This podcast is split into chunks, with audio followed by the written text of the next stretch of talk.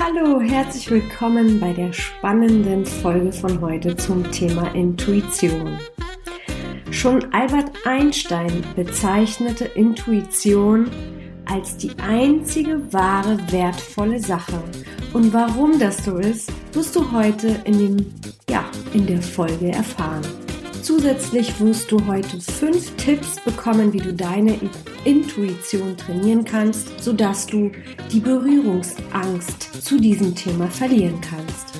Ich wünsche dir ganz, ganz viel Spaß mit dieser Folge und vor allem ganz viele Aha-Effekte. Wie wäre es, wenn du keine Fehler mehr machen würdest und all deine Entscheidungen richtig wären? Nicht möglich? Was ist, wenn doch? Das stimmt, Fehler sind wichtig für deinen Lernprozess. Ich bin jedoch überzeugt davon, dass wir alle uns das Leben schwerer machen, als es ist. Dass wir den Wald vor lauter Bäumen nicht sehen. Und das nur, weil wir die Fähigkeit verlernt haben, auf unsere innere Stimme zu hören. Machen wir einen kurzen Ausflug in die Entwicklung unserer Sprache. Die gesprochene laute Sprache entwickelte sich vor ungefähr 100.000 Jahren. Da sind die Meinungen in den ein oder anderen Report unterschiedlich. Darum geht es aber nicht. Es geht darum, wie sich unsere Sprache entwickelt hat. Ganz am Anfang ging es der Menschheit nur ums Überleben. Danach kam die nonverbale Kommunikation dazu, sogenannte oder die sogenannte Körpersprache. Dazu zählen Mimik, Gestik und andere bewusste oder unbewusste Kommunikation deines Körpers. Und als letzten Schritt kam die Fähigkeit, Laute auszusprechen. Das bedarf einer bestimmten körperlichen und genetischen Entwicklung und somit waren wir Menschen in der Lage, die Sprache zu entwickeln. Doch so sehr wir uns auch entwickelt haben, ich finde, Kommunikation ist heute bei vielen oder fast bei uns allen immer noch etwas, was ausbaufähig ist. Wir befinden uns viel zu viel im Außen und im Reagieren, anstatt wirklich uns selbst zu vertrauen und auf die innere Stimme bei all unseren Entscheidungen oder in unserem Alltag, ja, mit einzubeziehen. Was ist also die sogenannte Intuition und wie kann sie uns helfen, unser Leben oder unseren Führungsalltag besser zu gestalten?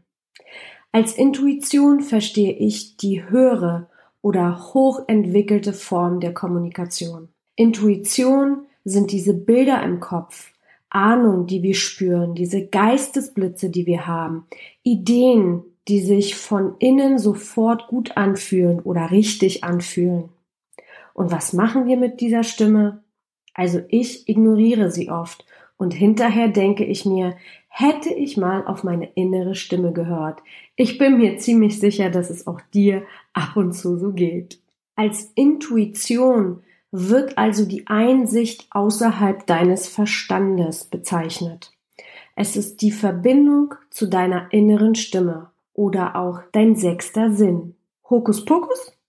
Nein, ganz sicher nicht. Wusstest du schon, dass wir Menschen nur 15 Prozent der Materie mit unseren Augen sehen können und die restlichen 85 nicht? Wie kann das also sein, wenn wir nur 15 Prozent wahrnehmen uns alles erklären müssen. Wieso setzen wir uns diesen Druck aus, dass unser Gehirn immer alles verstehen muss? Im Zusammenhang mit Intuition gibt es ein morphogenetisches Feld, was erwähnt werden darf. Dieses morphogenetisches Feld ähm, ist von dem englischen Entwicklungsbiologen Dr. Rupert Sheldrake, ich hoffe, ich spreche jetzt seinen Namen richtig aus, der hat diesem Feld einen Namen gegeben. Und in der Spiritualität wird dieses Feld als Bewusstseinsfeld bezeichnet.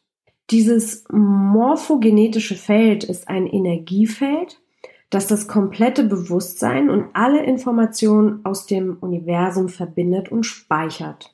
Wir können also uns mit einer bestimmten Frequenz verbinden und in diesem Be Bewusstseinsfeld auf alle Informationen zugreifen. Intuition ist somit nicht das Gegenteil von Rationalität. Das ist eine Fähigkeit, die du ausbauen kannst und vor allem auch ja, deinen zu, die zunehmende Komplexität in, in, dem, in dem Berufswelt oder Lebensalltag zu meistern. Kennst du das Gefühl, wenn du zur Arbeit kommst und irgendwie ist etwas anders?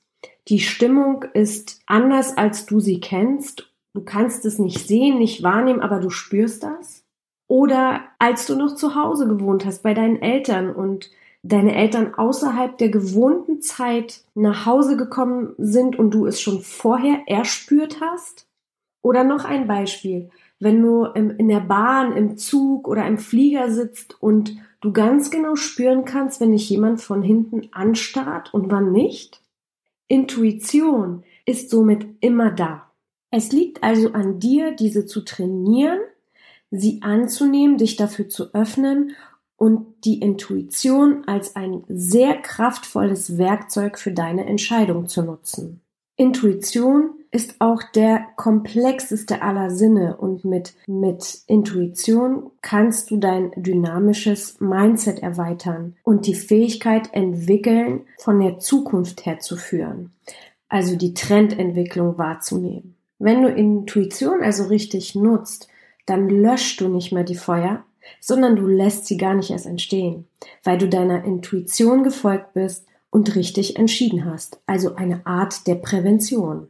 Und wie ihr mich kennt, komme ich natürlich gleich zur Sache und möchte dir die fünf Methoden mitteilen, wie du deine ja, Intuition trainieren und ausbauen kannst. Und als allererstes geht es um dein Bewusstsein, über dich und dein Umfeld bewusst wahrzunehmen. Wir eilen so oft. Unser Dasein ist in diesem Lebensstrudel oder heutzutage Hassel genannt.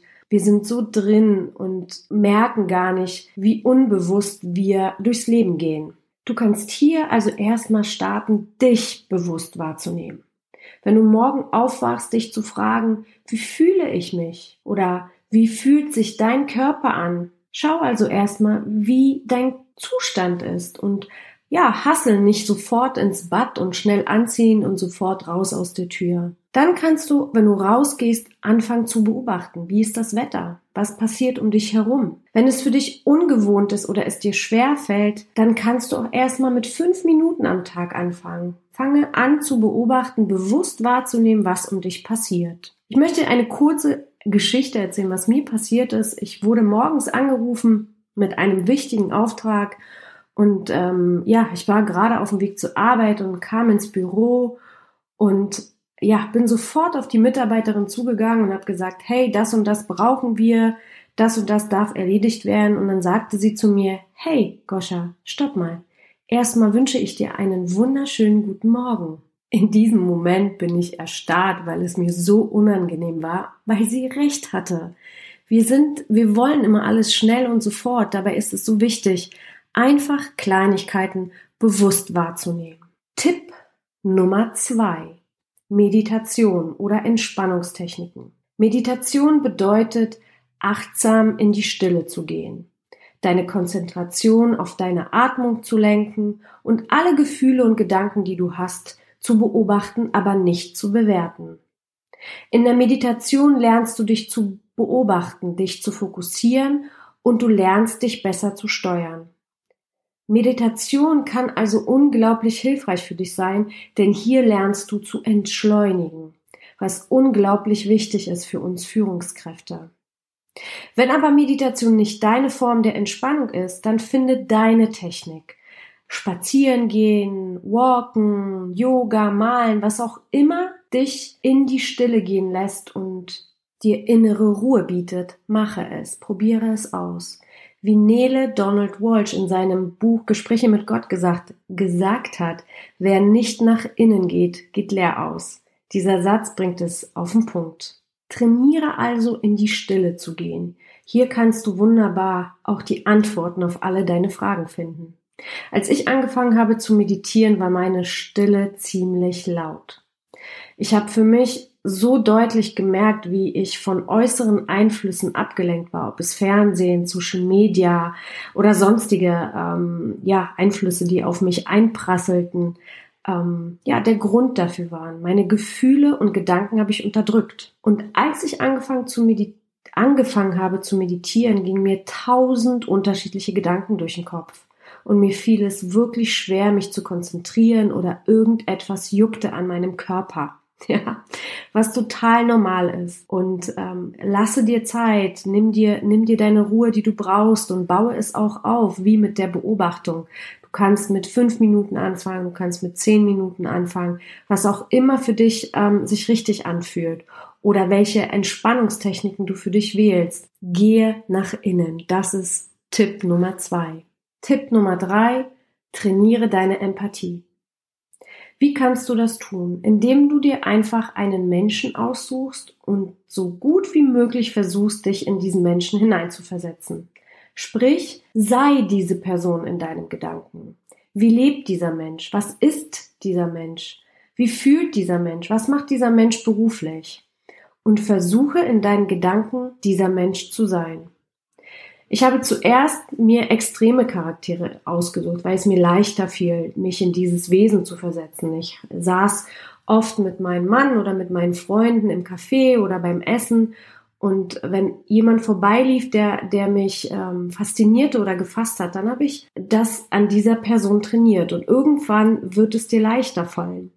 Und du, du, durch diese Beobachtung wächst du deine Kreativität und vor allem trainierst du Empathie, was für dich als Führungskraft unglaublich wichtig ist. Kommen wir jetzt zum Tipp Nummer 4. Bilder oder Kunst interpretieren. Fange ganz einfach an und stell dir zum Beispiel eine Zitrone vor. Wenn du an eine Zitrone denkst, dann siehst du die Form, die Farbe und sogar den sauren Geschmack. All das kommt automatisch, obwohl du erstmal einfach nur an die Zitrone gedacht hast dann stelle dir vor, wie du sie presst und wie dir du zum Beispiel dein Zitronenwasser machst. Das mache ich zum Beispiel jeden Morgen, deswegen finde ich das ein ganz tolles Beispiel. Und das Spielchen kannst du natürlich mit vielen weiteren Obstsorten üben. Jetzt kannst du weitergehen und ähm, es ausbauen. Versuche dir also ein Kunstwerk oder ein Kunstbild vorzustellen. Was sagt dir dieses Kunstwerk aus? Oder was wollte der Künstler damit ausdrücken. Schreibe dir das auf und dann kannst du hinterher ja in einem Buch oder in, im Netz einfach nachlesen, ob du richtig gelegen hast oder nicht. Das macht mega Spaß und du baust deine Intuition auf und vor allem deine Vorstellungskraft. Tipp Nummer 5. Videos oder Stummfilme schauen. Wenn du dir einen Stummfilm, Stummfilm anschaust, dann ist die Handlung ziemlich klar. Man braucht gar keine Worte. Das gleiche kannst du also auch machen, indem du dir ähm, ein Video oder eine Talkshow oder einen Film aussuchst und den Ton ausmachst und die Menschen beobachtest, was sie so sagen könnten. Schreib dir das auf und hinterher kannst du natürlich das Video nochmal ablaufen lassen mit Ton und dann kannst du auch dich gegenprüfen, ob deine Intuition richtig war. Und ich bin mir ziemlich sicher, dass es meistens so ziemlich auf den Kopf trifft. Ich hatte in meinem damaligen Unternehmen eine Marketingkampagne gemacht, wo wir unsere Kunden befragt haben. Die saßen in einem äh, Raum und wir waren, ähm, ja, das Führungsteam saß sozusagen hinter der Scheibe. Und die Kunden wurden zu unseren Produkten befragt. Und die ersten 15 Minuten hatten wir keinen Ton. Und sie unterhielten sich über unsere Produkte. Und ich konnte, das war so faszinierend, so ziemlich genau erspüren, ob sie positiv oder negativ gestimmt waren und wie sie, ähm, ja, was sie von diesem, von dieser Marke oder von dem Produkt gehalten haben. Und da wurde meine Faszination geweckt, mich mit diesem Thema auseinanderzusetzen. Das ist total spannend und äh, macht vor allem auch echt viel Spaß, sich da selber auszutesten. Das waren sie also, die fünf Tipps von mir, wie du deine Intuition trainieren kannst. Ich fasse nochmal kurz zusammen. Nummer eins, lernen bewusst wahrzunehmen. Nummer zwei, Meditation oder andere Entspannungstechniken. Nummer drei, Empathie trainieren, indem man sich in andere Menschen versetzt. Nummer vier, Bilder oder Kunst interpretieren und später sich gegenprüfen, ob das richtig ist. Und Nummer 5, Video ohne Ton schauen und genau dasselbe tun wie beim Punkt Nummer 4. Ich wünsche dir ganz viel Spaß dabei und mit der Zeit wirst du merken, wie viel stärker deine Intuition von alleine hochkommt und du sie viel bewusster wahrnimmst. Kommen wir also zum Fazit dieser Folge. Mache also deine innere Stimme zu deinem Coach. Diese innere Stimme hilft dir, die richtigen Entscheidungen zu treffen und die Entwicklung in deinem Job zu erspüren. Die Zukunft in der Führung ist definitiv emotionales Führen und Empathie dein Türöffner aller menschlicher Beziehungen. Und wenn du deine Mitarbeiter motiviert sehen möchtest, dann ist Empathie unverzichtbar. Lerne deine Intuition in deine Handlung zu integrieren. Das wird deine Entscheidung für dich als Führungskraft spürbarer und sicherer machen. Du wirst Trendentwicklung wahrnehmen, mit der Schnelligkeit viel besser umgehen können, weil du dir selbst lernst zu vertrauen. Und durch das Training der Intuition wird es dir erheblich leichter fallen. Ich freue mich, wenn ich deine Neugier geweckt habe. Und bitte schreibe mir unbedingt, was deine Meinung zu diesem Thema ist und wie du für dich Intuition einbindest in deinem beruflichen Leben. Ich bedanke mich ganz herzlich fürs Zuhören. Heute war es ein bisschen länger als sonst, aber das Thema ist so spannend. Ähm, ich hoffe, dass du, dass du es genauso siehst. Ich wünsche dir, ich wünsche dir einen wundervollen Tag, egal zu welcher Tageszeit du diese, diese Folge hörst und bis bald. Cheers, deine Goscha.